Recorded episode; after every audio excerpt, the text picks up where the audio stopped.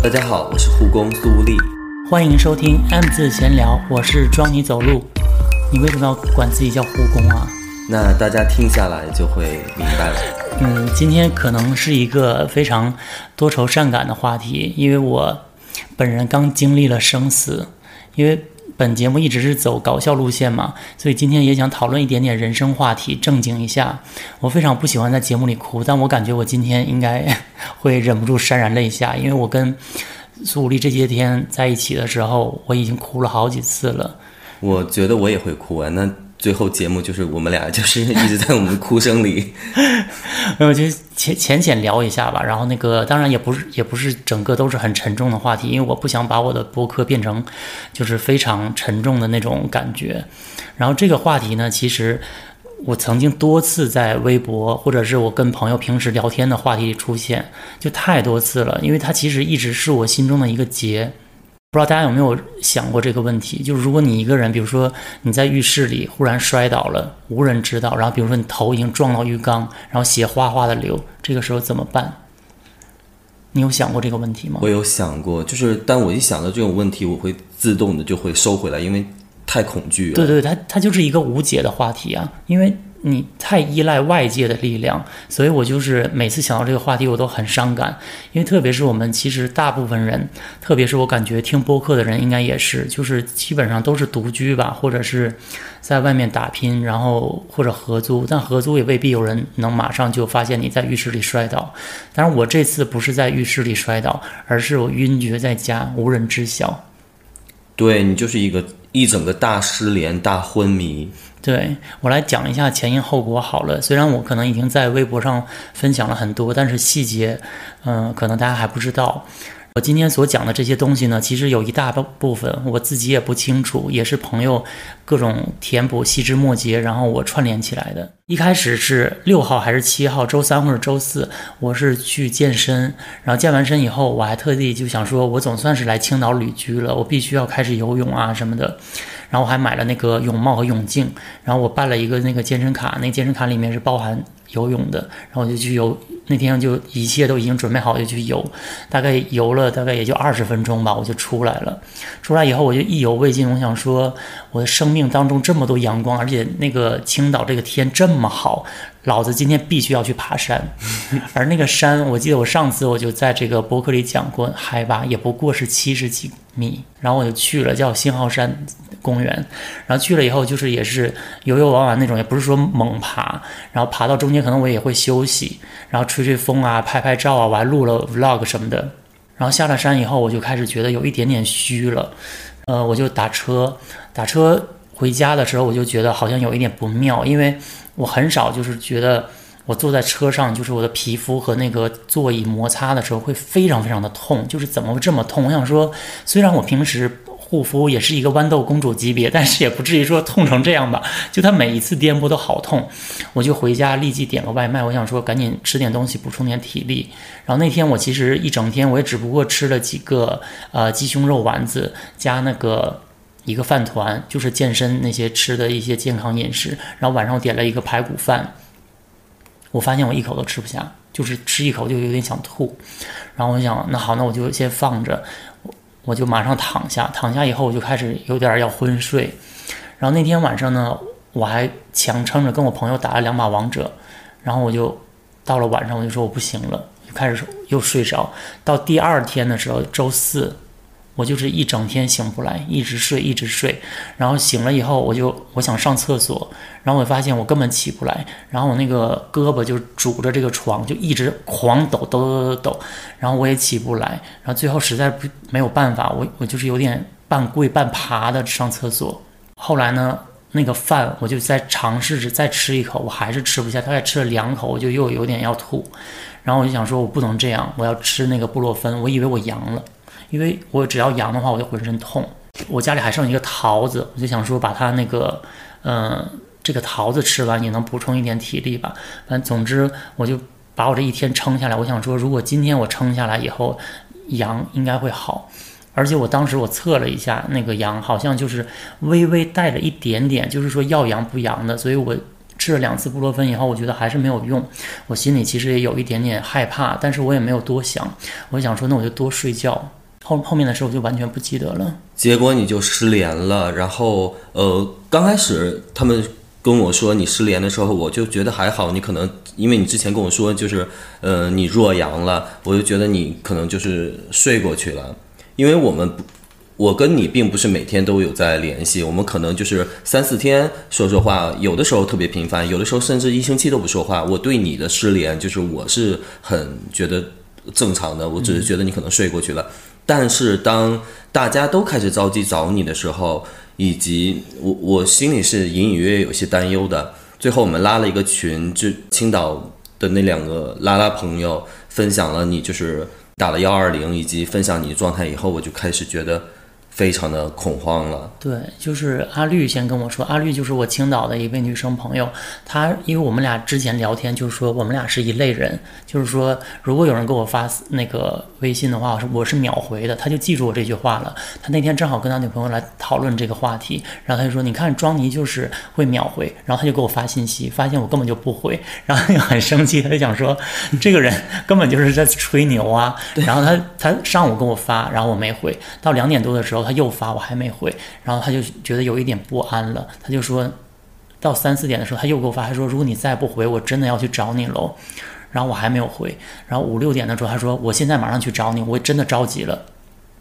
然后他就来找我了，找我，但是我这里的公寓管家不会给他开门，因为不知道他是谁，他就给那个公寓的管家打电话。哦，他还没来的时候，他先打电话，然后那个公寓管家就以为他是抓抓小三的或者是什么的，抓出轨的，对，很戏谑的，就是说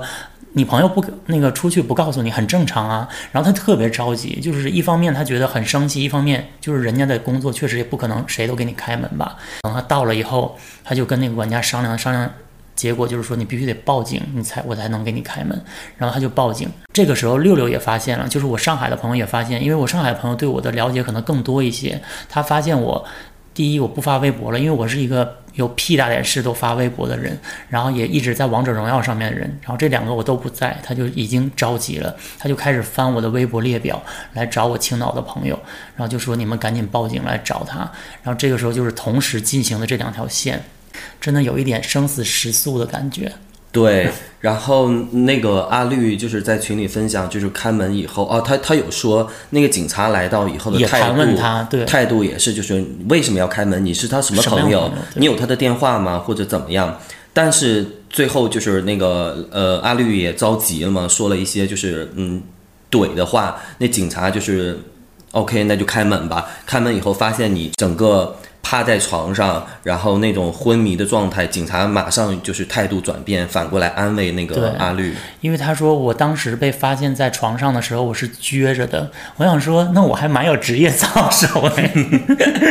就是因为我知道我为什么是撅着，因为我可能是想慢慢的爬起来，结果我就卡在那里。阿绿跟我说，他一见到我第一眼，我居然是睁着眼睛的，我不是那种。昏迷无知无觉，就是我眼睛一直瞪着大家，但是我不会回答任何问题，然后我也没有任何的思维，我就是像植物人一样，我就那么卡在那儿，就特别吓人。我我当时是在就是呃我在老家晚上了，我在外面遛弯儿，我就看到了这个信息，OK，那就是已经打了幺二零了，那我就放心了。结果后续的就是拉到急诊以后，后续的一些嗯反馈的消息，让我就是特别的不安，以及特别的害怕。因，你别现在就哭啊！嗯，你一哭我也想哭了。这个节目就是我们镇静下来。好，因为我我现在就是一个，我我因为这期节目呢，主要是要你来讲的，好多东西都是你这边比较清楚。我现在声音甚至是有一点弱的。然后，然后他们发了那个病。病重的告知书，然后我就马上回到家，跟我妈就是带着哭腔跟我妈说，那个我明天就要去青岛，就是我本来下周要去青岛找我朋友玩，他现在他就是突然昏迷了，被拉到了急诊，我明天就要去，然后就买了明天上午的高铁，中午就可以到青岛。但过了一会儿，就是那种群里的信息越来越不好，还提到什么 ICU，或者是提到了要那个联系对说我会呃家属什么的，联系就是就是庄尼的家属之类的，我就不行，我就马上把第二天的高铁票给退了，我就买了一个当天晚上的那个普通火车卧铺，连夜我要赶到青岛来，我就就是在卧铺上，因为我太久也没好多年没有坐过卧铺，就是也睡不着，我就四点半早晨四点半就到了青岛北，然后五点就到了医院，然后我看到庄尼的。我呃，我到了医院以后，我问你的病床，医生就跟我说，哎，在那边那个走廊里。然后呢，我就直接略过了你，我跑跑过了你，因为我没有想象到你是那么狼狈，就是太不体面，我就直接跑过去了，我就 慌乱的找你，我想在哪儿，到底在哪儿？然后我就问了一下，到底在哪儿？那个医生说，哎，二十七就在那儿呀。然后我就回去一看，原来我刚才已经跑过你了。嗯，你整个人的状态非常非常的可怕，你那个眼睛是张着的，但是你的孔瞳孔就是放大到就像一颗黑豆这么大，而且你的眼皮是那种就是一直在抖动。你看到我的时候，要强忍住，就是让自己不要哭。我就对你挤出一个笑容，我就心想你应该认出我来，但是你的眼神告诉我，就是你特别的惊恐，以及特别的就是怀疑一切，就是。我我觉得你可能脑子里在想的是那种，你传递给我给我的信息是，这是怎么了？我在哪儿？你是谁？我是谁？就是你什么都不知道。嗯，我当时真的很害怕。就是我还插播一段，前面就是说阿绿他们把我送到医院，因为我是一我这个病呢就已经完全不认识人了，然后我只会挣扎，然后一直在拔身上的管子，也不听话。就是我没有意识的时候是完全别人叫我我就嗯，或者是问什么意思，可能半天也没有一句话之类的。然后医生打我的脸，就是也不是使劲打了，就轻轻打了一下，然后我就。就躲就躲过去，然后也没有任何，就反正跟植物人差不多。只要有那个情绪来的时候，或者是别人要帮我检查的时候，我就是会像疯子一样。对，所以所以后期就给你买了一个那个护束束手的那种手套，就是把你捆绑在床的边缘上，对然后但你的手还一直在挣扎，就是想要去抓去挠，然后我让你闭上眼睛，让你想休息一下，你的眼皮也是一直跳，然后闭上几分钟以后你就睁开眼，就是就怀疑事件的那种眼神，惊恐的眼神，就看着就来回打量一切。对，然后刚开始的时候，我青岛的几个朋友都按压我嘛，然后包括你也是要压着我。我现在是我之前我手上都是淤青的，我我当时根本就不知道。然后呢，我的朋友也想说，先不要告诉我妈妈，怕我妈妈着急。然后后来就是医生说已经下了两次那个病重通知书，就是说你们已经没有资格再签下去了，必须要告诉家属了。他们就真的有点着急了，然后女生也都开始哭。然后后来呢，等我妈妈知道这件事情以后，我妈跟我说，她当时以为我就是好像被人砍了或者怎么样，因为我是一个平时很惜命的人，就不太说会出现一个很大的问题。然后大家都集体骗她，怕她知道我很严重，然后她心里就是很沉重，然后她想。马上就开夜车过来，但是就是时间还不如跟坐飞机差不多。反正总之，她凌晨就到了飞机场，一直等到那个还有六小时才开，她也要到机场。然后我妈说，因为如果我生病看见她第一眼，一定会就是开始泪流满面，因为我一定会认出我妈妈嘛。但是呢，我妈来，我根本就认不出她是谁。我妈一心里一下子就沉了，就想说，那平时能说会道的小孩儿，现在就是整个傻了。他将来就是他不知道应该要如何面对。我你如果从我这个角度来看这个这这段时间的事情呢，就是我我不能说我一丁点儿记忆都没有，我感觉整个就是像一场梦一样。就比如说那个我推到走廊里，然后医生问我说：“你叫什么名字啊？你是谁呀、我都知道，但是我不知道为什么，我就是觉得这个问题非常难以启齿，我就是回答不了。就是我一方面又觉得这不是一个很简单的问题吗？一方面又觉得为什么我就是回答不出来，我不明白这个这个病的成因。后来呢，就是一点点，再有一点记忆，就是我有记得你们把我从一个很旧的楼里推到室外，然后又推到另外一个楼。我还记得我到室外的时候，我想说：天呐，有阳光，我没有擦防晒，我要 我要。我要防晒，我要遮住阳光。然后我以为我是很优雅的伸出手来遮，但是你告告诉我说是在嗯，在我的眼里，就是突然就好像被人灼烧了一样，就是抽搐的那种。对你抽搐的，整个在床上弹起来去遮挡阳光，就是很像那种就是呃吸血鬼被阳光照射一样，就感觉要化灰烬了。天哪，我真的完全不知道。然后，那、包括那个送我去做那个核磁共振的时候，我也我我听出来那个是核磁共振的声音了，因为我以前做过，但是。我就是觉得我被困在一个什么东西里面了，我一定要出去。然后旁边我就是手一直在挣脱，我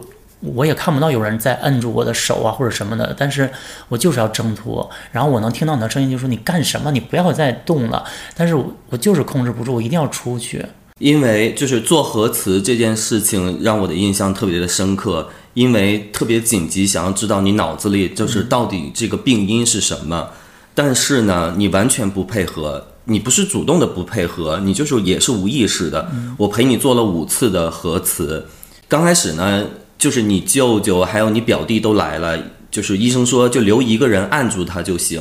因为你就是抵抗情绪还蛮大的。我就心想，嗯，我一个人有在健身啊，力量力量也蛮大的，我一个人就够了，我就让你的舅舅还有表弟就出去了，我自己在那儿陪着你，但是我完全没有办法按住你。因为你整个人的力量大到离谱，整个人就是无意识的扭动、抽动，特别害怕那种声，就是核磁的巨响。嗯，对，然后，嗯，第一次就失败了，第二次就把你舅舅还有表弟都叫进来了，我们三个人一起压着你，第二次也失败，我们就是能压住你的腿，抓住你的手，但是你的头在那个呃核磁的里面就一直想挣脱，想要就是往下退，想要抬起。两次、三次都失败了，然后我们只能就是特别特别沮丧。我真的就趴在你的腿上，嗯，就一直哭。你也不是故意的，你就是害怕那种声音吧？嗯，对，我就特别害怕。然后这也其实也就是到了八号，也不过就是周五的时间，就已经发生这么多事情了。然后，而且我也能察觉到察觉到痛。就是我知道我插导尿管，就是我不知道我插导尿管，我只是就是说下体好痛，然后我还记得我弹起来过，但是后面我也不知道就是怎么平稳，然后我还记得就是好像那个还要做那个背部的这个腰椎穿刺，穿刺对，然后我也不记得了。就你当时擦导尿，就是下午我们已经都转院了嘛，转去了新的医院，然后我又我们就是我舅还有你表弟，我们又陪你。还有六六的老公，我们四个人又陪你做了两遍核磁，但是后来说给我打了安定嘛，对，有打安定，但是呢，你还是会动。我们就是呃，最后一遍核磁就可能只照到了百分之八十，还差百分之二十，就是嗯，没有显示成功。给你做了五遍核磁，我只能说，如果我要如果辐射变异了，我第一个你要养我一辈子。确实，我觉得苏丽这次让我特别感动，就是。因为我们平时都是互相辱骂呀，或者是这种相处模式，在节目里也体现的淋漓尽致，甚至也有一些网友就说：“你能不能不要再骂他了？” 但是就是因为大家不知道我们实在是太多年的感情了，所以就是说，就关键时刻其实大家都能听出来，跟那个平时闹的时候不太一样。我们继续往下讲吧。其实这个这个事情也没有说那么难难讲，其实很简单。然后我恢复的特别快。我记得我九号的时候，我应该就是恢，我有一点点意识了。就是我我妈妈来的时候，我就已经认出来是我妈妈了。因为我妈妈一直问我说：“儿子，我是谁？你叫一下，你叫一下妈妈。”我叫不出来，但是我知道。我妈妈来了，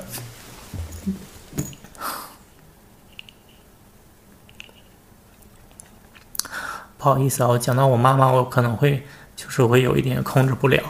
因为因为我之前讲过嘛，我妈非常辛苦，然后呢，她大老远来了，她又不能不控制自己的情绪，因为她也要主持大局嘛，就是整个。要怎么控制这个场面，都是他来做。然后我我知道我妈根本就不会，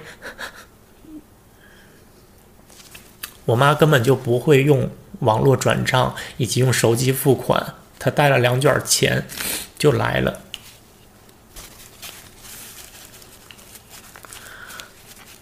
然后九号那天，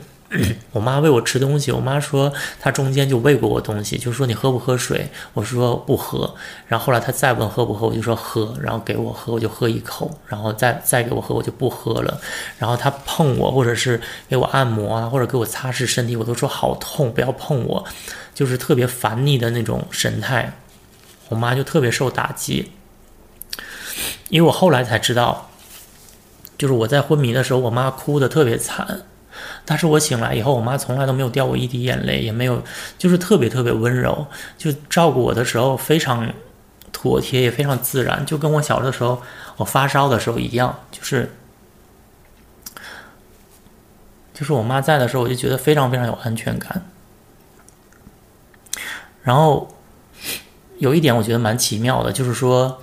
当你人在那个混沌和清醒之间，我以为会是那种慢慢的，然后就说：“哎呀，我怎么会在这里啊？”像电视剧里讲的，那个我怎么在医院里啊？什么什么，根本就不是，就是他那一刹那的连接，我马上就就已经连上了，我没有任何的那个犹疑。然后，当我看见我妈的时候，我也就很自然，我妈喂我吃东西啊，然后我就吃。然后我妈说：“今天你能不能叫妈妈了？”我就说：“我可以了。”然后就我就。原来之前的那些细节我都能拽回来一点，所以我觉得还蛮神奇的。这个我见到的阿姨的感受是非常的坚强，然后一直没有太展露太过于那种情绪上的波动。直到我们转院去了一家新的医院，在那个门诊的时候，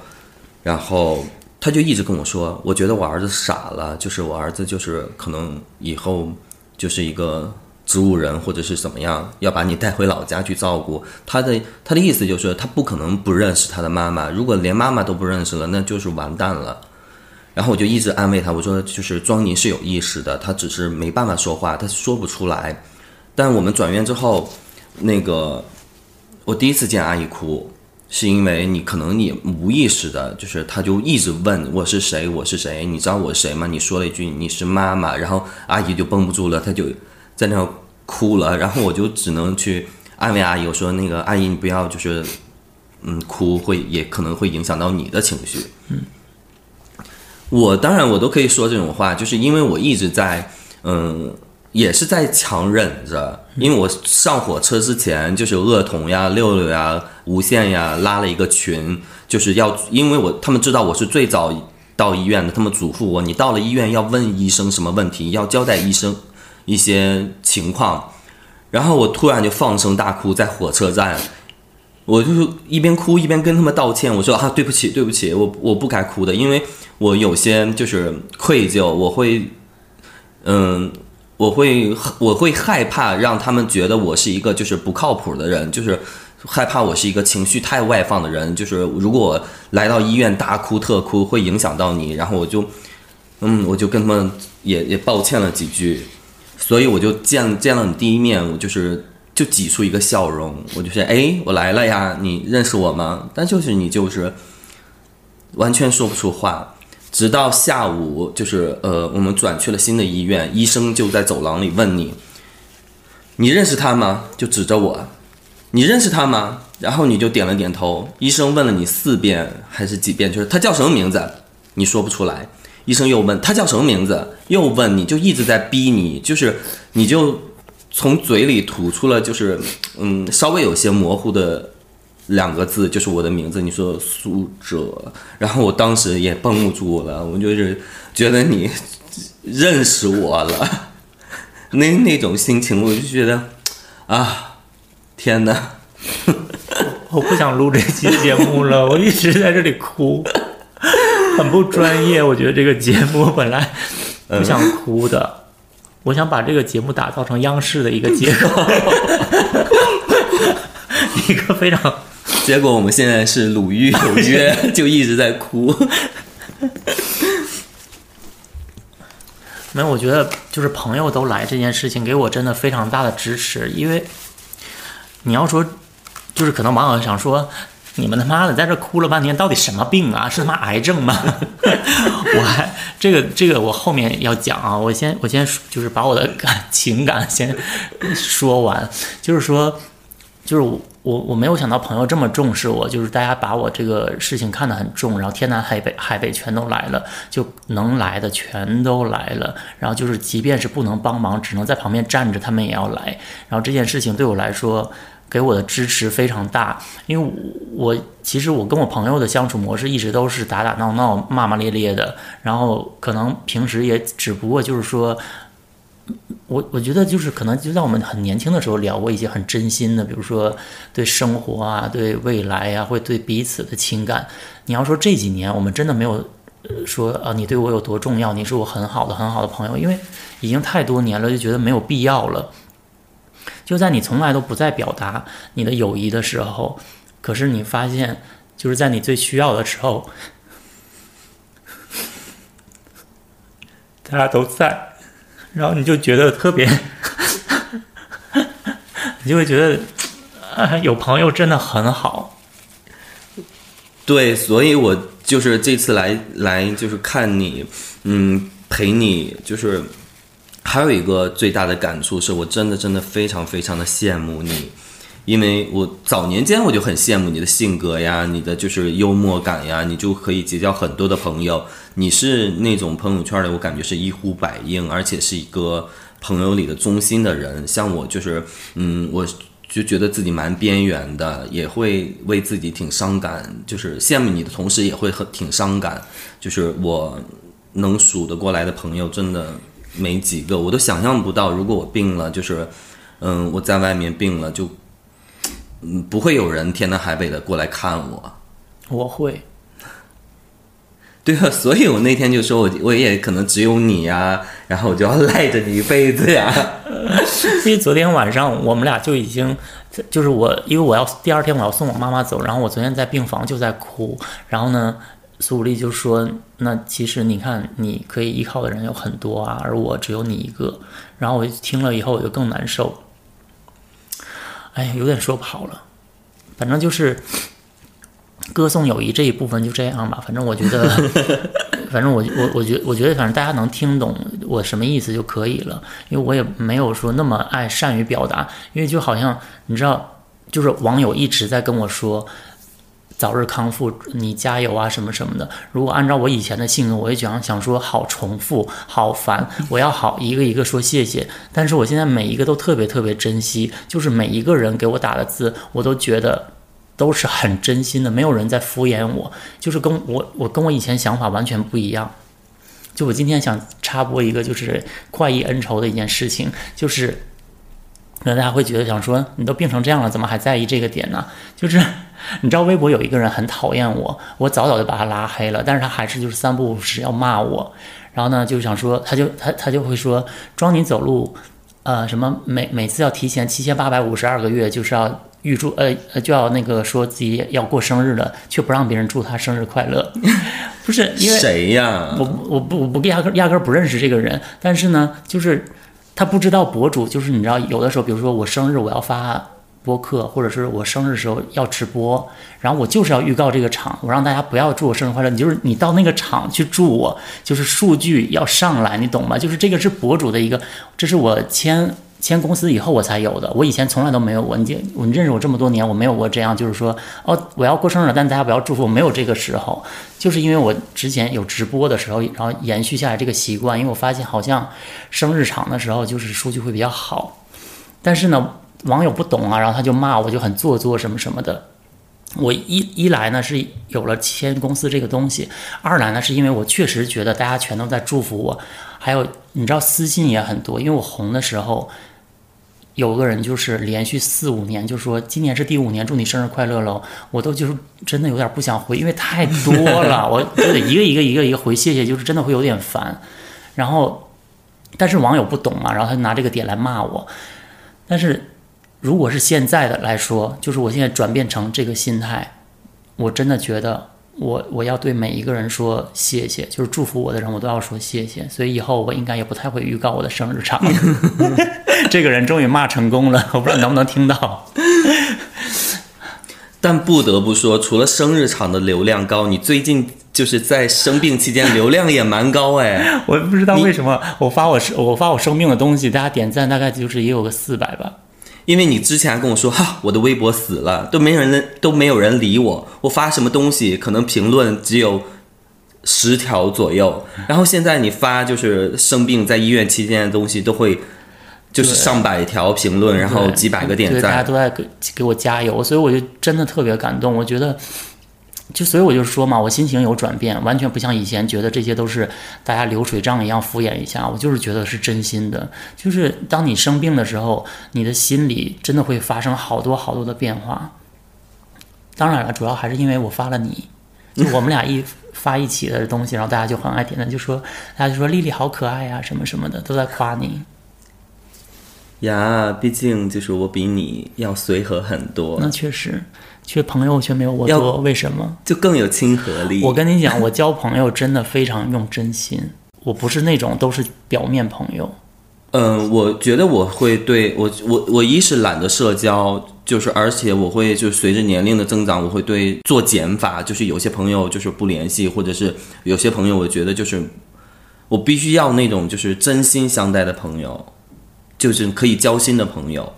我觉得现在很难，但是就是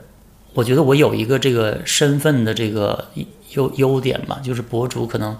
大家可能会更愿意信任一点，而且我也是挺掏心掏肺的。我这么多年在网上，我都觉得我是一个非常开诚布公的人，所以我觉得我交的朋友也都挺愿意相信我的。啊，这你嗯，你开诚布公，对啊，但是却防了我十几年。因为啊，我也是没想到，因为我跟庄妮认识十几年了，就是我们一起出国旅行，或者是他来北京，或者是我去找他，我们就住在就是同一个房间里，或者怎么样。我从来没有看过他的下面，因为他都防着我，他很小心翼翼。当然，我也不是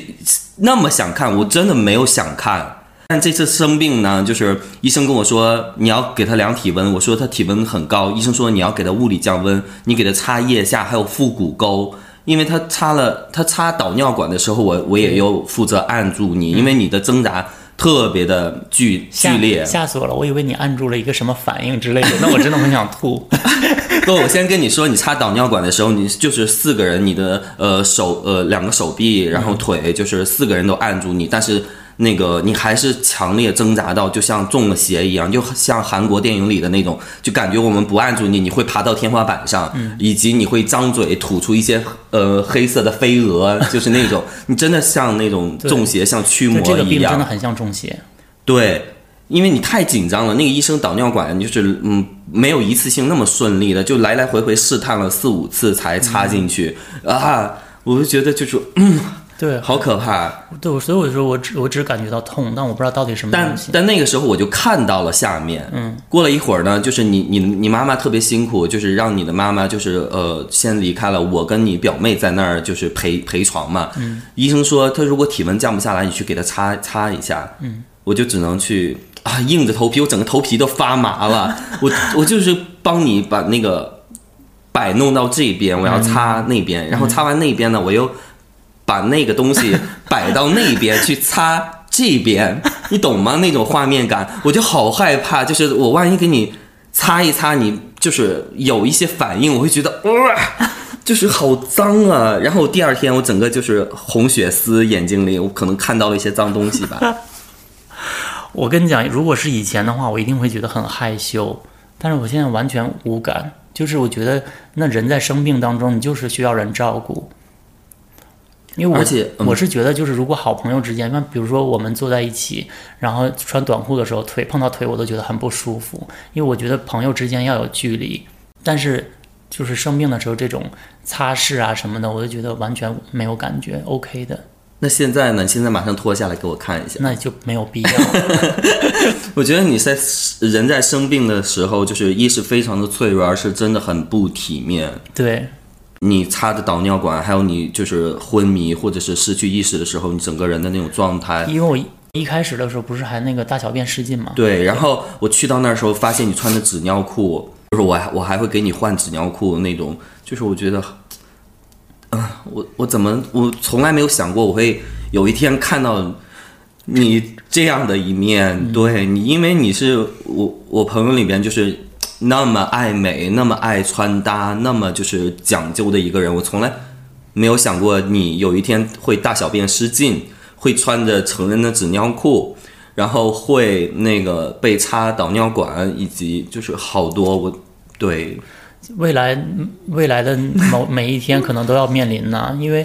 我还有网友跟我说，她说她老公也是像我这个病，然后就是已经两次了，所以就是嗯，随着年纪增加，你肯定是会要面临这些问题啊。我觉得通过这这个这个病，反正就是哦，我还没有跟大家说我到底得了什么病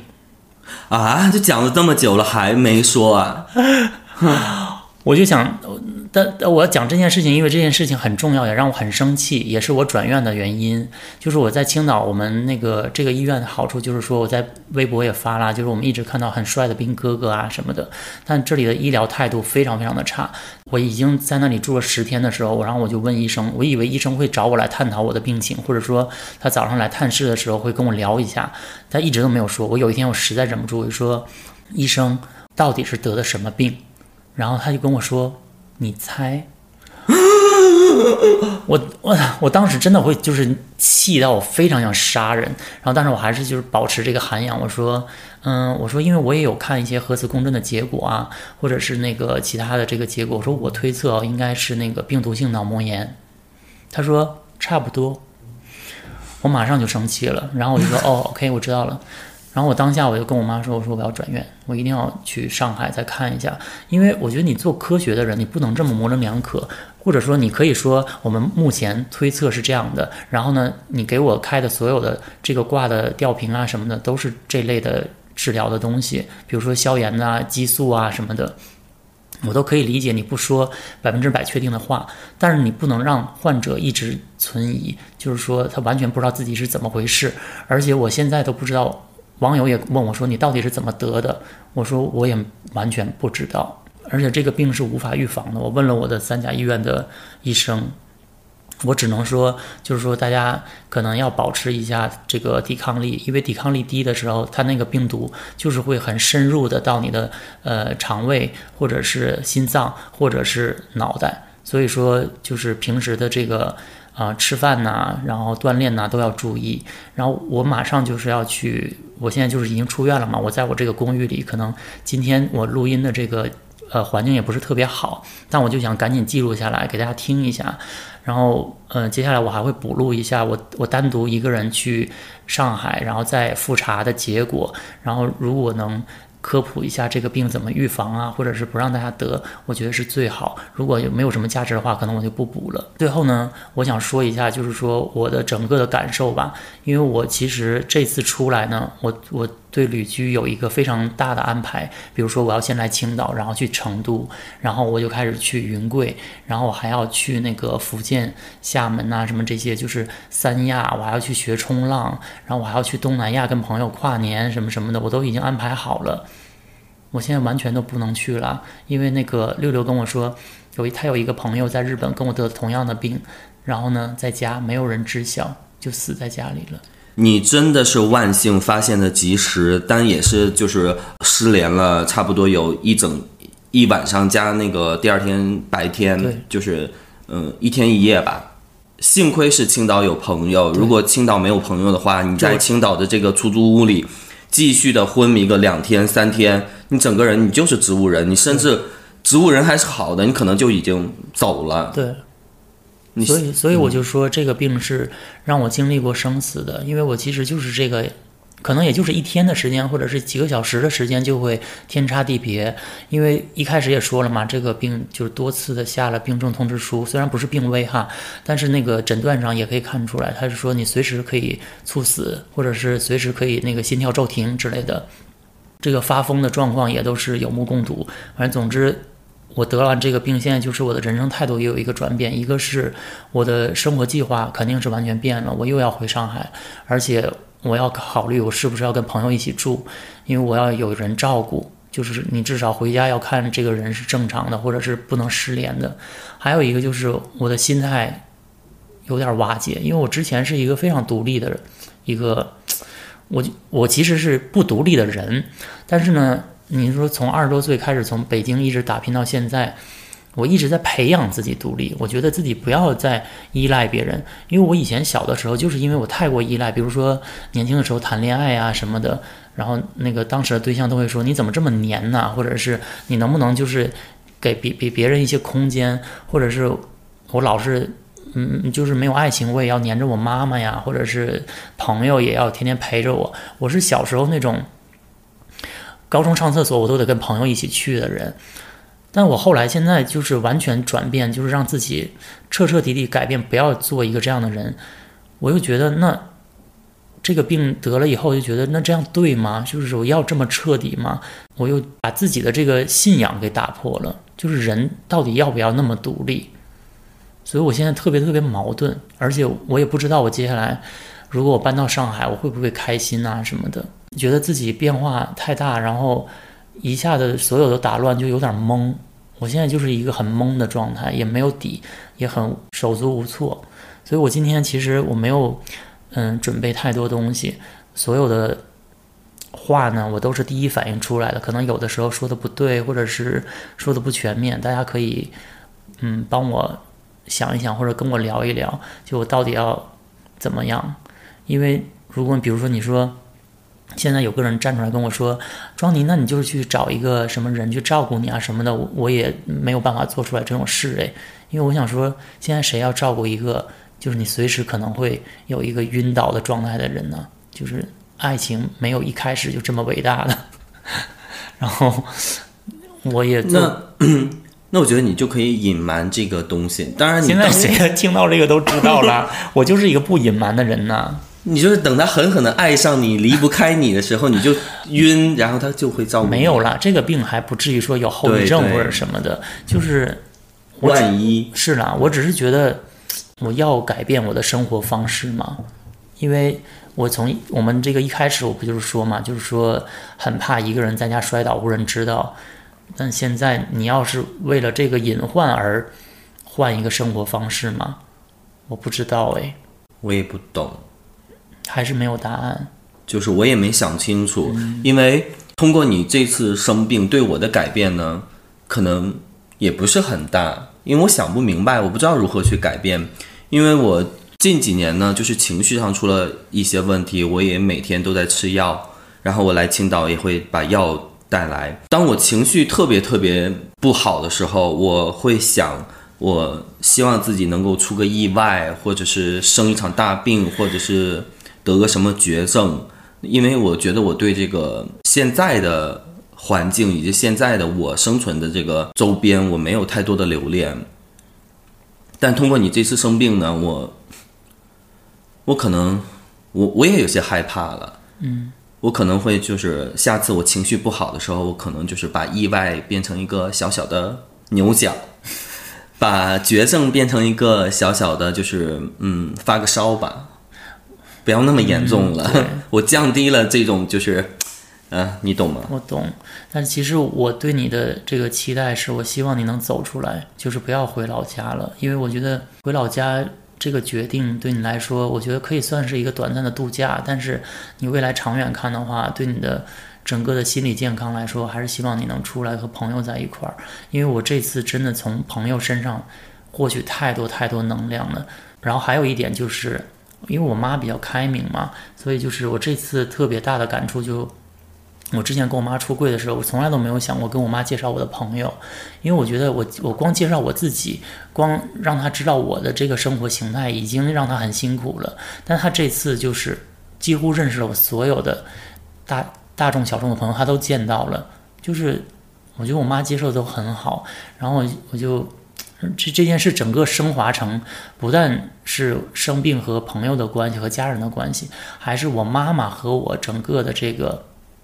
同志圈的这个关系，因为我拉拉朋友，各朋友全都来了，然后每一个无论是莺莺燕燕的也好啊，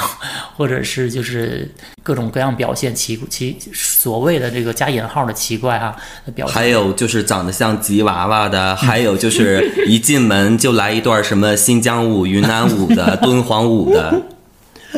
但我现在想问你，就是你妈妈最喜欢谁？你先回答。我妈最喜欢黎明路，啊，不是我吗？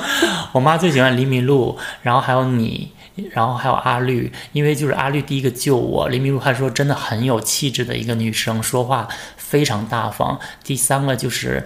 那个唯一一个男生，就是你说苏这个苏哲怎么会这么会照顾人，然后非常真心，大老远就过来，一直陪在你左右，就是你此生有这个朋友足矣。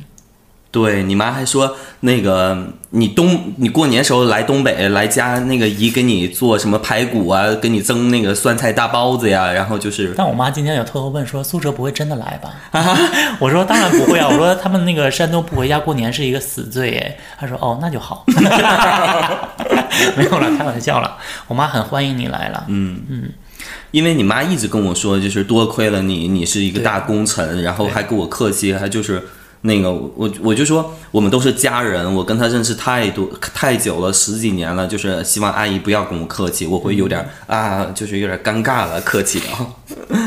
行吧，我觉得这这这一趴也差不多了，我觉得也聊的有一点儿，因为中间我又哭又干嘛的，我觉得很丢脸，我都不知道要不要发出来。嗯，我觉得要保留，就是很真实，而且嗯，你也没有那么专业到要像央视吧？我觉得网友就是。听众会喜欢这种，就是最感觉像我们是身边的人。行吧，那那身边的疯子，